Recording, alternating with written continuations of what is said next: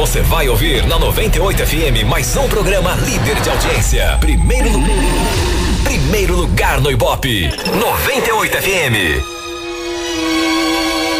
Começa agora o momento de maior emoção no rádio.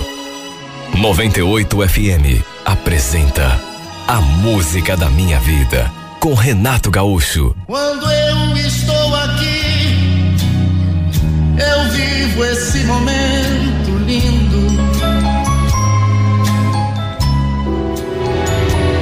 Eu conheci a Juliana quando estive em Francisco Beltrão para participar da festa de inauguração de uma filial da empresa em que eu trabalhava. A gente viajou para lá de carro, cinco pessoas. Eu, o gerente, mais três colegas. E olha que festa bonita, viu? Teve coquetel, teve a apresentação, os discursos. O nosso gerente conhecia Juliana. Era ela que estava ajudando a organizar a festa. Aliás, ele também era de lá. Foi ele, inclusive, que nos apresentou. Olha, eu fiquei encantado. Que moça bonita e bem articulada. Conversava bem, super simpática. A gente conversou tanto. Na verdade, desde que fomos apresentados, eu não consegui me concentrar em mais nada. Ficava lhe procurando o tempo todo, prestando atenção no jeito dela, lembrando da nossa conversa. Fazia tanto tempo que eu não sentia nada especial por ninguém. Aliás, fazia tanto tempo que eu não conhecia uma pessoa especial que despertasse algo diferente em mim. Até porque minha vida era tão corrida. A verdade é que adorei conhecê-la. E podia ser um pouco de pretensão da minha parte, mas não sei. Senti que ela também gostou de mim. Porque, mesmo de longe, a gente ficava se olhando. Ela ficou lá perto de algumas pessoas, dando atenção a elas, e eu fiquei ali perto dos meus colegas. Só que, repito, a gente não parou mais de se olhar. Foi inevitável ficar cheio de expectativas para aquela noite, até imaginando que depois pudesse acontecer algo entre nós. Somente no fim da festa voltamos a nos aproximar. Infelizmente, ela logo se despediu, falou que precisava ir embora, porque ainda tinha outro compromisso então a gente se despediu, um aperto de mão, um beijo no rosto. Até que no final, não sei de onde, eu tirei coragem para falar aquilo. Juliana, eh, gostei muito de te conhecer, sabia? Se um dia você for a Curitiba, me procure lá na empresa. Eu ia adorar te ver de novo, conversar com você. Tá bom? Aliás, também gostei muito de te conhecer. Ela falou aquelas palavras e sorriu. Aí se despediu dos outros e se afastou. Só que alguns passos adiante parou e se aproximou de novo. Pensei até que ela fosse dizer algo pro Paulo, nosso gerente, já que, repito, os dois eram conhecidos. Mas não. Ela veio direto a mim e falou aquilo me olhando nos olhos. Quando que vocês voltam para Curitiba? Ela perguntou para mim, mas o Paulo, que estava ali do lado, foi quem respondeu. Só amanhã, Juliano. Meio complicado pegar a estrada agora, né? Até porque todo mundo tomou um pouco de bebida. Ela sorriu, como se tivesse gostado de saber, e em nenhum momento desviou os olhos de mim. E depois ainda falou: Bom, já que vocês vão só amanhã, Anota meu número, Marcos. E se quiser, me liga depois, lá pelas oito, oito e meia. Eu já vou estar livre. Quem sabe a gente possa conversar um pouco. O pessoal todo ficou ali só prestando atenção e todo mundo tirou aquela onda de mim, né? Enfim, nem dei muita bola para a zoação. Falei que ia sim, ligar, até porque não queria ir embora. Sem conversar com ela de novo, quem sabe até vê-la mesmo que fosse só um pouco. E ali então você foi. Imagine como eu me senti. A verdade é que as minhas expectativas cresceram ainda mais. Resumindo, quando terminou a festa, Fomos pro hotel, tomei um banho e perto do horário que tínhamos combinado, eu liguei para ela. E ela ficou de passar ali de carro para me apanhar e irmos a algum lugar. Como eu não conhecia nada naquela cidade, ela me levou para um barzinho assim bem bacana e passamos tantos momentos bons. Olha, eu nunca tinha conversado tanto com alguém na minha vida. Falei de mim, claro. Ela contou boa parte da vida dela. E aquela proximidade, por mais breve que tenha sido, acabou nos tornando mais íntimos de algum modo. Olha, tinha momentos que me batia uma vontade tão grande de me aproximar de algum modo e lhe dar um beijo. Mas aí bate o medo. E se ela não gostasse? E se ela me achasse assim, meio atrevido? O fato é que por conta desse meu receio, não tive coragem de tomar a dianteira. E talvez por estar esperando alguma atitude da minha parte, ela também ficou na dela. E desse modo, não aconteceu nada. Apesar daquela troca de olhares, nenhum dos dois tomou iniciativa. E a oportunidade se perdeu. No fim, até me decepcionei comigo mesmo por não ter tido coragem né, de fazer aquilo que eu estava com vontade de fazer. Porque a certa altura ela conferiu o, o, o relógio, disse que já estava tarde, precisava ir embora. Aí se dispôs a me levar de volta lá pro hotel. Entramos no carro, mas aquela atmosfera gostosa não nos abandonou um instante sequer. E assim que chegamos diante do hotel, a gente ficou se olhando depois de parar o carro. Ele então falou: Bom, você está entregue. Mas não vamos perder o contato, tá bom? Me liga sempre que quiser. Ou manda mensagem. E quando eu for para Curitiba, vou atender o teu convite. Pode deixar que eu te procuro. Falou aquilo e se inclinou assim para me dar um beijo no rosto. E eu retribuí. E depois que saí do carro, que ela arrancou, fiquei ali me condenando ainda mais. Como pude ser tão tonto? Porque pelo menos não tentei lhe dar um beijo, um beijo de verdade. Mas com certeza era tudo que ela queria também. Pelo modo como olhava para mim. Agora, naturalmente que ela devia eh, ter esperado que eu tomasse a iniciativa. Mas eu não tomei. De todo modo, fiquei com a imagem dessa mulher no pensamento. Aliás, na minha cabeça, a gente ainda se veria outras vezes. Pelo menos eu ia ligar para ela e, quem sabe, ainda houvesse alguma chance de uma maior aproximação. Antes que eu entrasse no hotel, logo depois que ela dobrou a esquina, o telefone tocou. Para minha surpresa, era ela. Marcos, você já entrou no hotel? Saia de novo aí fora porque você deixou a tua blusa aqui no meu carro.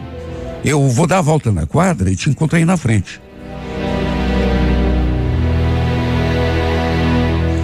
Meu coração disparou naquela hora. Dali alguns segundos, vi seu carro virando a esquina e parando bem na minha frente. Dei a volta, fui até o seu lado. Ela me entregou a blusa e falou que estava com o seu perfume. Me aproximei para dar um beijo no rosto, só que dessa vez fui um pouco mais ousado e acabei indo direto na sua boca. Repito, eu sabia que ela também queria. Tanto que sei lá se fui eu que fui tão direto ou se ela também colaborou, virando um pouquinho assim o rosto pro lado. Só sei dizer que o beijo aconteceu. Nada demais, sabe? Beijo rápido, assim, mas tão carregado de sentimentos. Toda sem jeito ela falou. Me liga antes de vocês pegarem a estrada. Quem sabe dê tempo da gente se ver mais uma vez. Eu concordei e ela arrancou com o carro. Fiquei ali parado, vendo aquele carro se afastar com o coração batendo forte dentro do peito. Olha que momento. Apesar de ter sido um beijinho assim de nada, só eu sei como me senti. Infelizmente, não pudemos mais nos ver. Mas eu liguei para a gente se despedir antes de pegarmos a estrada. E depois que chegamos a Curitiba, continuamos mantendo contato. O primeiro assunto, claro, foi sobre aquele beijo que tinha rolado. Sobre a saudade que estavam sentindo um do outro. E olha, eu podia quem, estar sendo até um pouco eh, precipitado. Sei lá se estava mesmo. Mas, não sei. Acho que voltei para Curitiba apaixonado, completamente encantado por essa garota e pelas coisas que me falava. Ela também parecia sentir o mesmo que eu. Depois de duas semanas, sem conseguir controlar aquela saudade, viajei para lá para vê-la de novo. E foi simplesmente o melhor final de semana da minha vida. E foi já nessa ocasião que confessamos um ao outro o que estávamos sentindo. Conheci a sua família, alguns parentes, alguns amigos, resumindo, engatamos um relacionamento sério. E apesar da distância, que a gente sabe, né, que sempre atrapalha, e apesar da saudade, só eu sei o quanto estava feliz. A gente falava todos os dias, a qualquer hora, qualquer lugar. Não sei o que ela fez comigo. Só sei que nunca tinha sentido algo tão forte por ninguém. Olha, foi uma coisa de Deus. Como se tivéssemos nascido um para o outro. Depois ela também veio a Curitiba me visitar, conhecer, né, o meu pessoal. E todo mundo a adorou. Nem tinha como ser diferente. O fato é que nos seis primeiros meses, eu estive em Francisco Beltrão quatro vezes e ela veio me visitar duas. Olha, quando estávamos juntos, parece que o tempo passava tão depressa.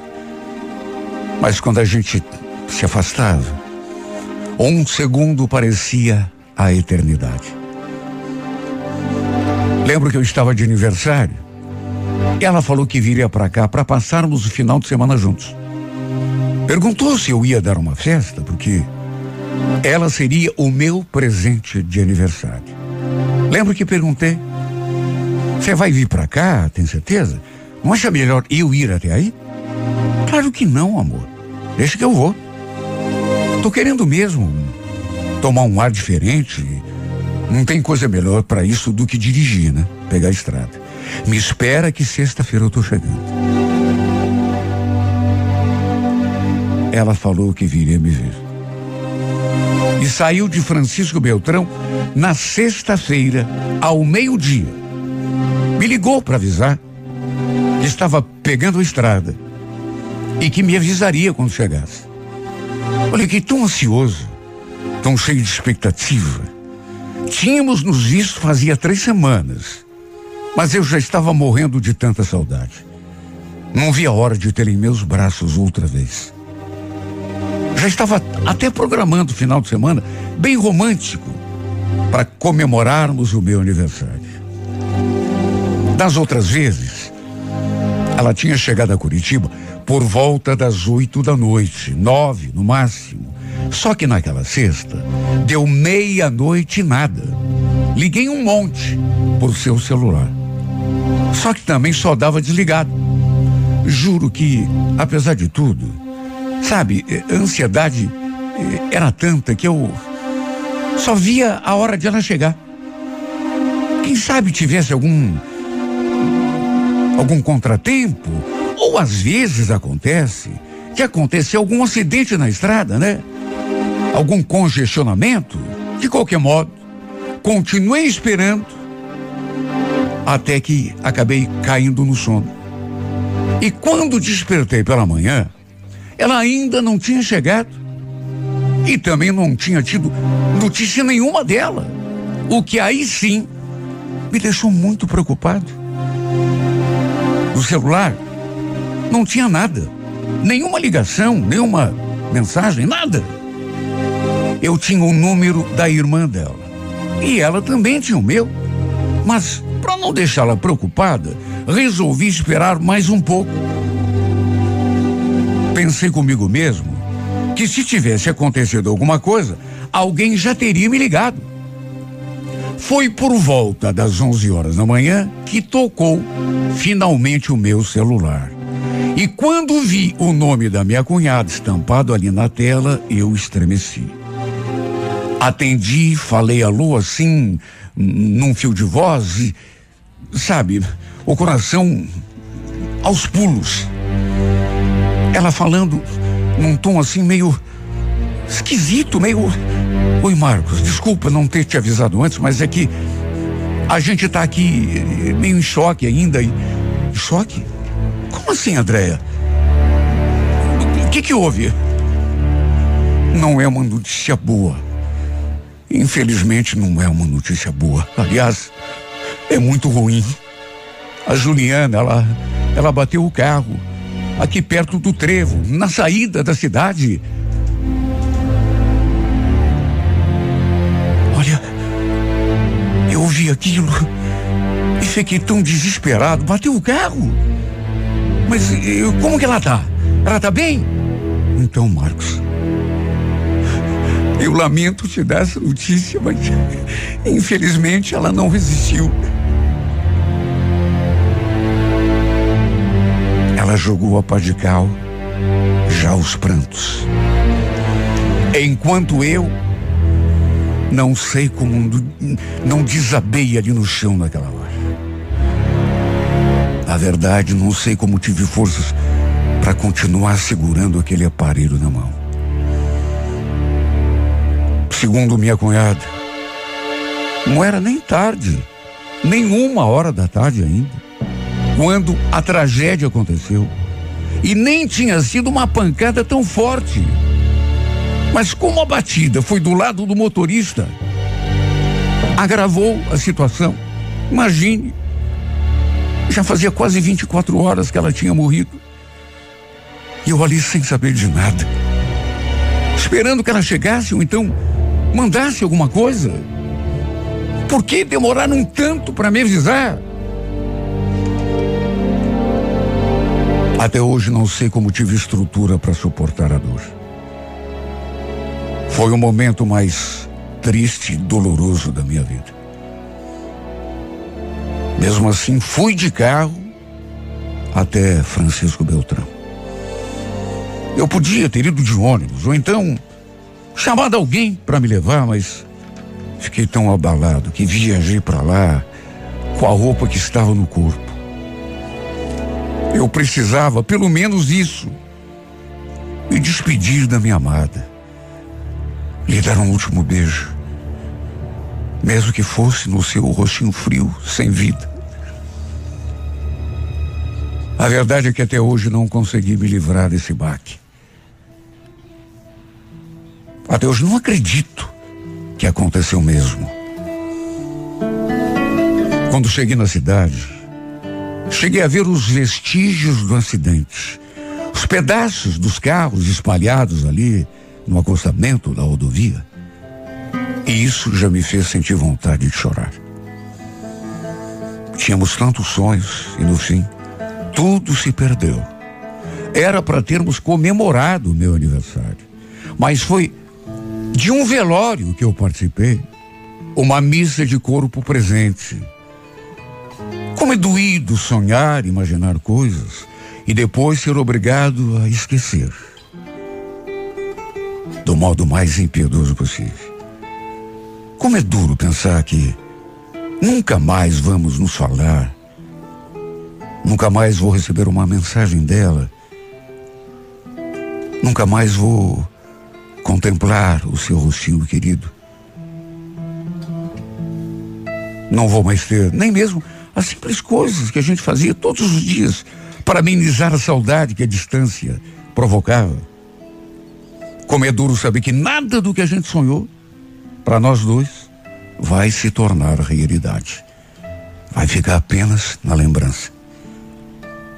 Será que um dia vou conseguir arrancar essa dor aqui do peito? Será que um dia vou conseguir conviver com a falta que ela me faz? Será que um dia essa tristeza que hoje me consome vai passar? Ou pelo menos se amenizar?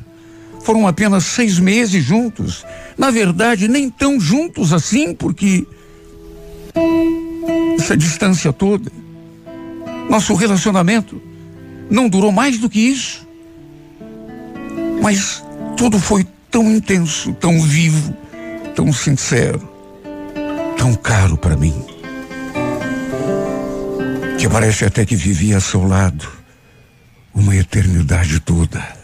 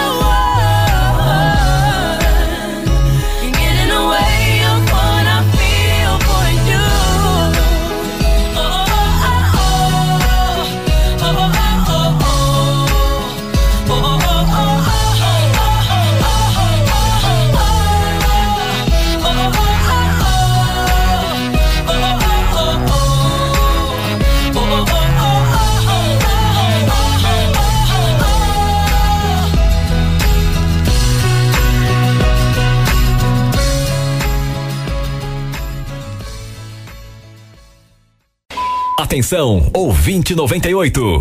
Vai começar mais um programa líder de audiência. Primeiro lugar no Impop. Primeiro lugar. Prepare-se. A hora é agora. Aumenta o volume. 98. Começa agora o momento de maior emoção no rádio.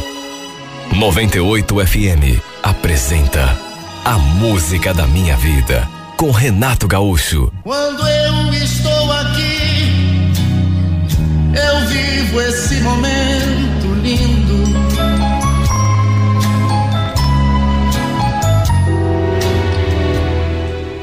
Eu e meu marido tínhamos um segredo que era só nosso.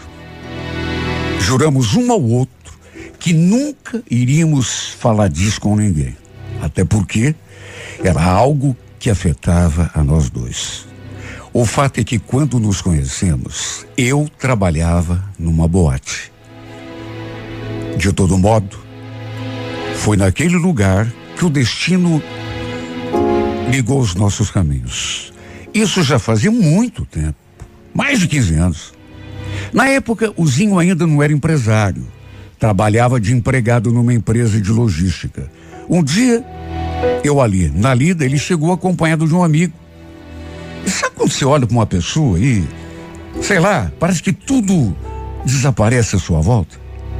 A gente se olhou de um jeito. Meu corpo todo estremeceu. Fazia uns quatro meses que eu trabalhava ali. E juro, aquilo nunca tinha me acontecido antes. De me encantar assim por um cliente, já no primeiro olhar. Já naquele nosso primeiro encontro, acabamos na cama. E olha, foi tão bom que o encanto só aumentou.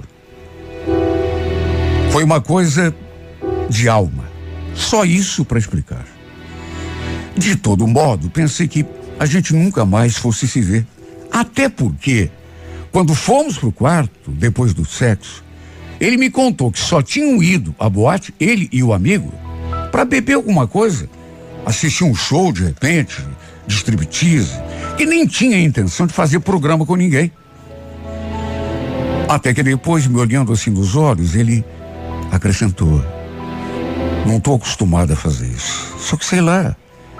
Quando bati os olhos em você, eu senti uma coisa que não dá nem para explicar. Você é tão linda. Me derreti toda com tantos elogios. Era algo com o que eu também não estava acostumada, até porque ali naquele lugar éramos tratadas assim como objetos de consumo. Só isso. O fato é que o Zinho passou a frequentar aquela boate meio que direto. E segundo ele, ia lá só por minha causa. Às vezes nem acontecia nada entre nós, ele apenas pagava uma bebida e ficávamos ali conversando. Ficávamos durante alguns minutos, é, 30, meia hora, 40 conversando, e aos poucos algo começou a nascer dentro de mim. Um dia lhe passei meu número particular e passamos a trocar mensagens. Até que um dia marcamos de sair fora da boate.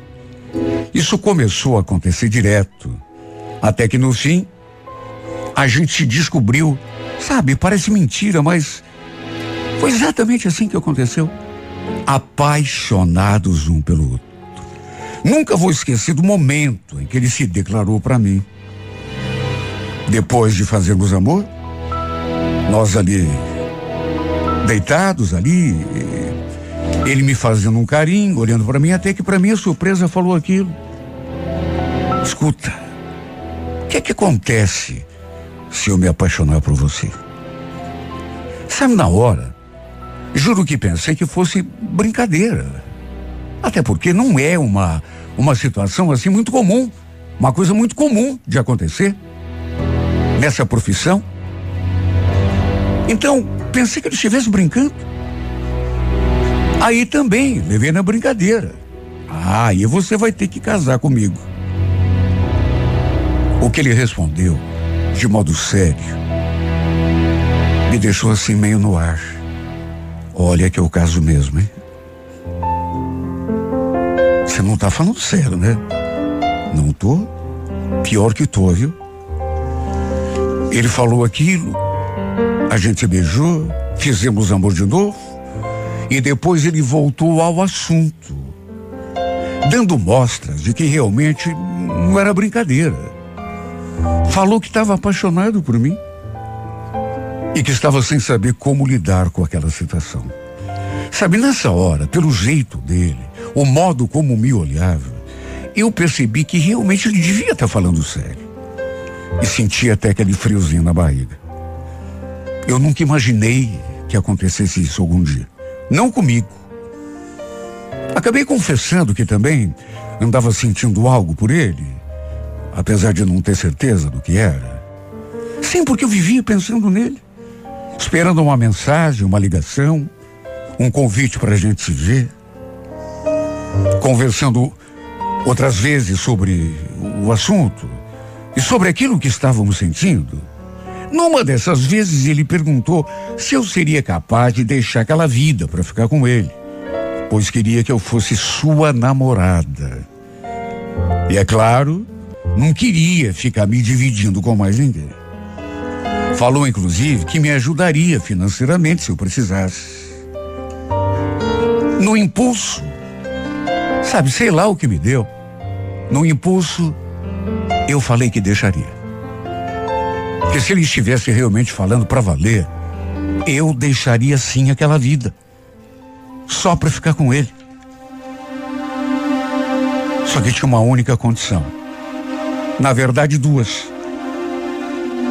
Se você casar comigo, Zinho, se é que você tá mesmo falando sério, pode deixar que eu saio da boate hoje mesmo.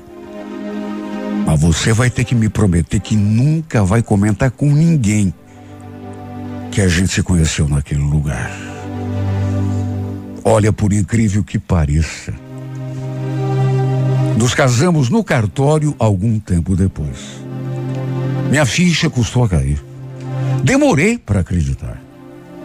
Tudo aconteceu tão rápido.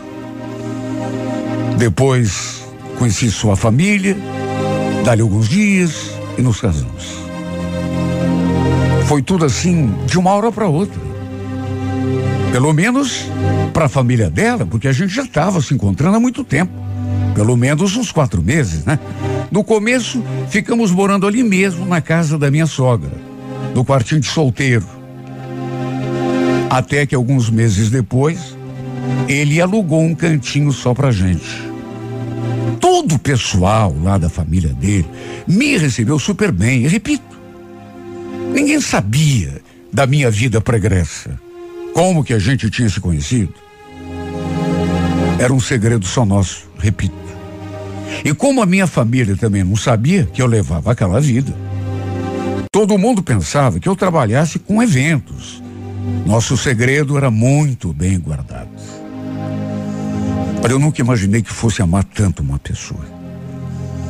O Zinho era tudo aquilo que eu nem esperava mais.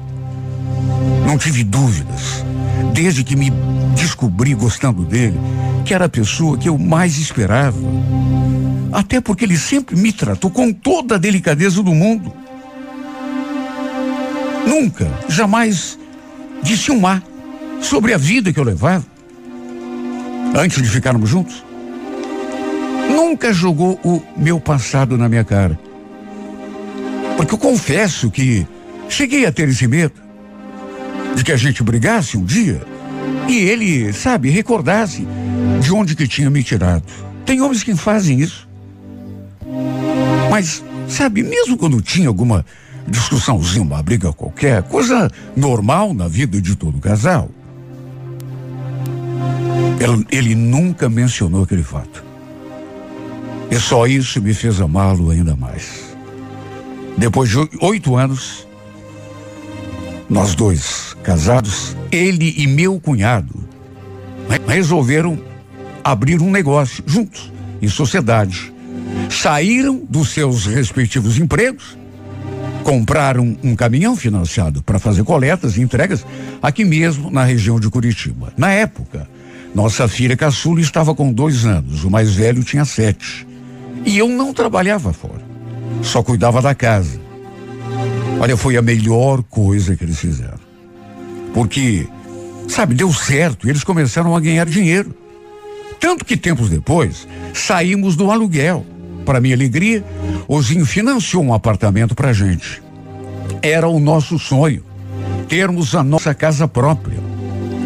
A sociedade foi rendendo, compraram mais um outro caminhão. Cada um começou a trabalhar fazendo suas próprias coletas, de modo que o dinheiro foi entrando. tudo que entrava, tirando as nossas despesas, ia para a conta da firma. Cada um pegava um pouco da grana, o resto ficava guardado no banco para alguma eventualidade. Eles tinham planos para ampliar o negócio. Comprar mais um caminhão, por exemplo, e contratar mais alguém para trabalhar com os dois.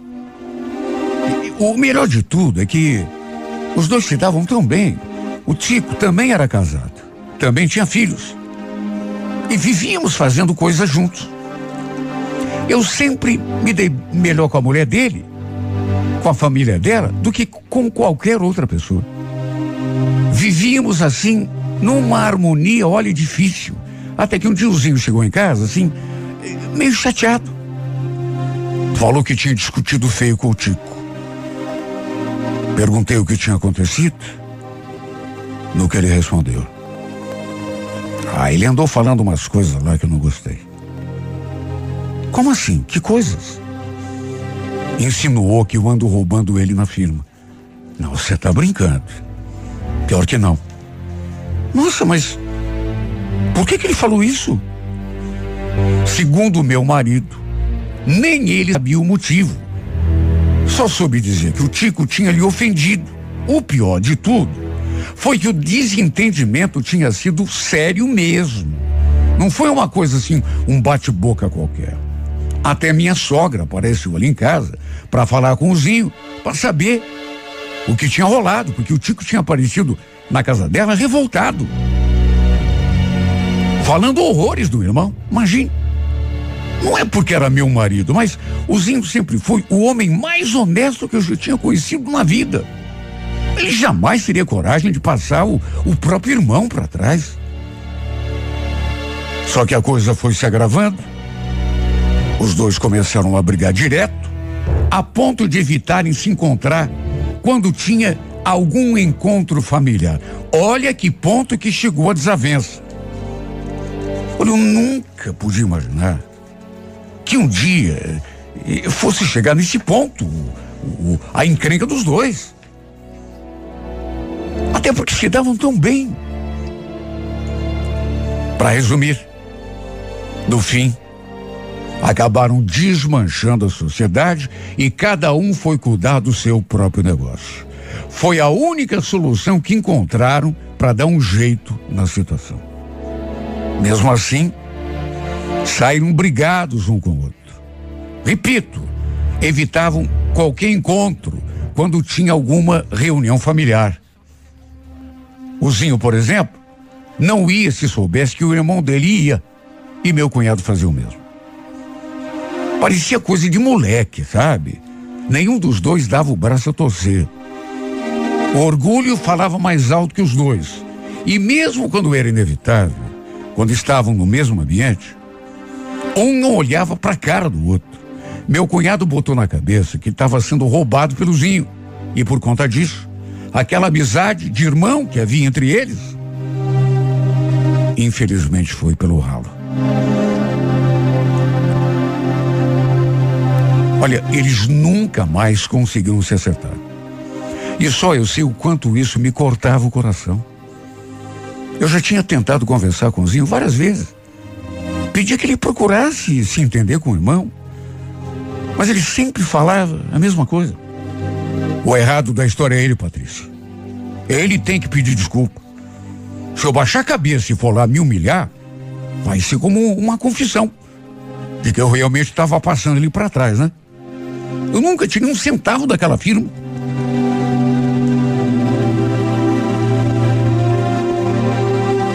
Tempos depois, minha sogra estava completando 65 anos e a família resolveu fazer uma festa para comemorar. Naquelas alturas, eu e o Zinho estávamos perto de completar 15 anos juntos. Alugaram um salão e olha, no dia, devia ter mais de 100 pessoas na festa de aniversário da dona Cida. Nem mesmo nesse dia, no entanto, os dois conversaram só para se ter uma ideia da bronca, da birra que continuava havendo entre eles. Mesmo assim, foi um almoço gostoso, uma festa bonita. Só que à tarde, O Tico acabou exagerando um pouco na bebida e resolveu afrontar o Zinho.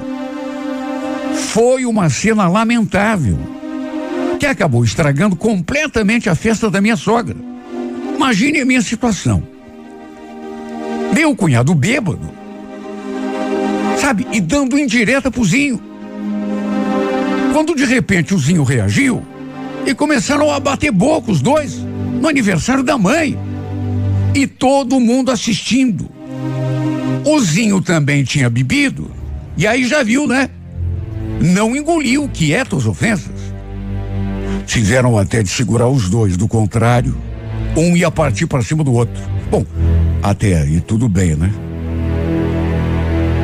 O problema foi que pelas tantas o Tico soltou aquela. Além de ladrão, você é chifrudo. Ele falou aquilo. E naturalmente que todo mundo viu. Me fazendo sentir uma boleza no corpo. Meu Deus, de onde que ele tinha tirado aquilo? Que que ele estava falando aquilo do meu marido? Aliás, de mim também. Porque, prozinho ser traído, eu tinha de estar aprontando alguma. Eu nunca tinha feito nada. Juro pela minha alma. Desde que nos conhecemos e resolvemos morar juntos, que eu tinha sido a mulher mais fiel desse mundo. Não é porque tinha sido garota de programa no passado. Sabe que eu ia trair meu marido. O pior de tudo foi que antes que eu tentasse assimilar o golpe, o Tico ainda arrematou. Você é um tontozinho. Você é uma piada. Eu? Todo mundo sabe que tua mulher trabalhou na zona. Todo mundo comenta da vida de vocês. Só você que não sabe. Olha. Não sei como não desmaiei ali mesmo. De tão tonta que fiquei. Meu Deus. Parecia um pesadelo. O que, que aquele infeliz estava falando? Bom, depois do que ele disse, não preciso nem dizer que a confusão fi, ficou ainda pior, né? Porque ninguém conseguia segurar o Zinho, de tão fora de si que ele ficou. E aquilo que era para ter sido uma grande festa, terminou numa confusão generalizada. Olha, eu não gosto nem de lembrar. Tirando a parte da briga, que por si só já era uma coisa triste, teve a questão de eu ter sido exposta daquele modo diante de todas aquelas pessoas. Todo mundo olhando para mim e para o meu marido. Foi o pior momento da minha vida. Até hoje não sei explicar como me senti tendo o nosso segredo exposto daquele modo. Quer dizer, pelo jeito, não era tão segredo assim, já que meu cunhado sabia. Aliás, segundo ele mesmo falou, não era só ele que sabia. Como ficaram sabendo, repito, até hoje ninguém sabe, nem eu, muito menos o meu marido. O Zinho jura que nunca comentou nada com ninguém. Só que não sei. Talvez ele tenha deixado escapar alguma coisa quando, quando saíam para beber, né? Vai saber. Imagine, todo aquele tempo, a família sabia de tudo. Que tínhamos nos conhecido numa boate, que eu era a mulher da vida.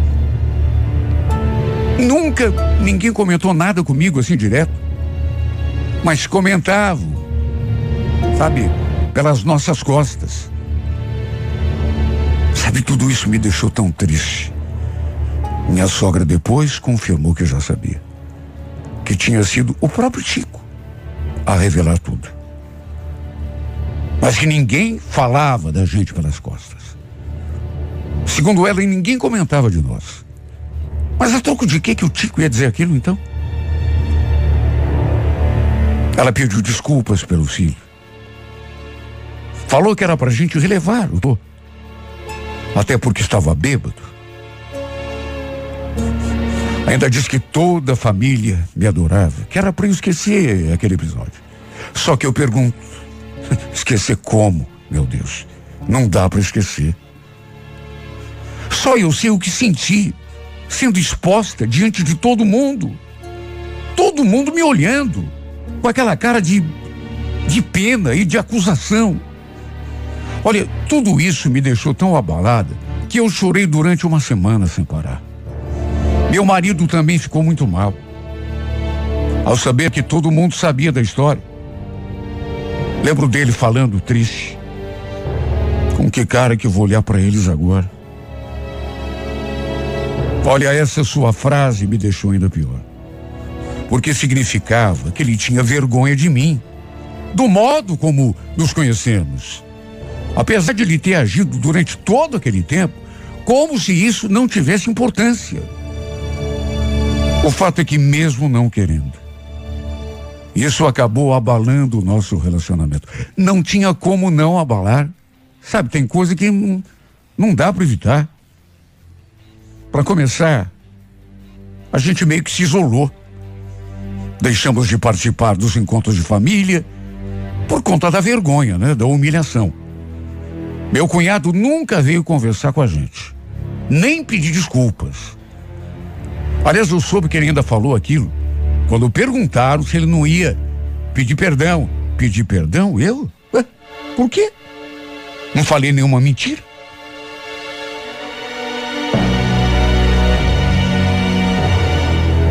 Olha, sinceramente, eu não sei o que foi que ele ganhou com isso. Mas eu sei o que nós dois perdemos. Eu e meu marido. Porque, repito, acabamos nos isolando de todo mundo. Até nossos filhos estão sofrendo as consequências, porque estão sendo privados da convivência lá da avó, dos tios, dos primos. Os coitadinhos não mereciam passar por isso. Não é só meu marido que não tem cara de olhar nos olhos de ninguém. Eu também não tenho. Imagine.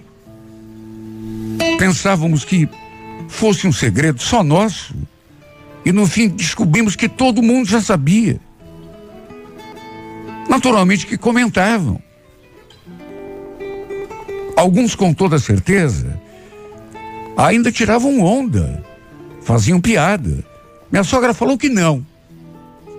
Mas sabe, a pessoa fala isso para te deixar tranquila. Até hoje não sei como consertar tudo isso.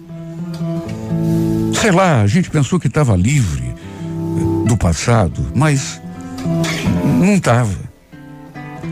Olha, chegou a dizer que a nossa vontade, e não falo isso só por mim, digo isso também pelo meu marido. Às vezes, a vontade que dá é de sumir, desaparecer, mudar de cidade, de estado, de país, quem sabe até de planeta.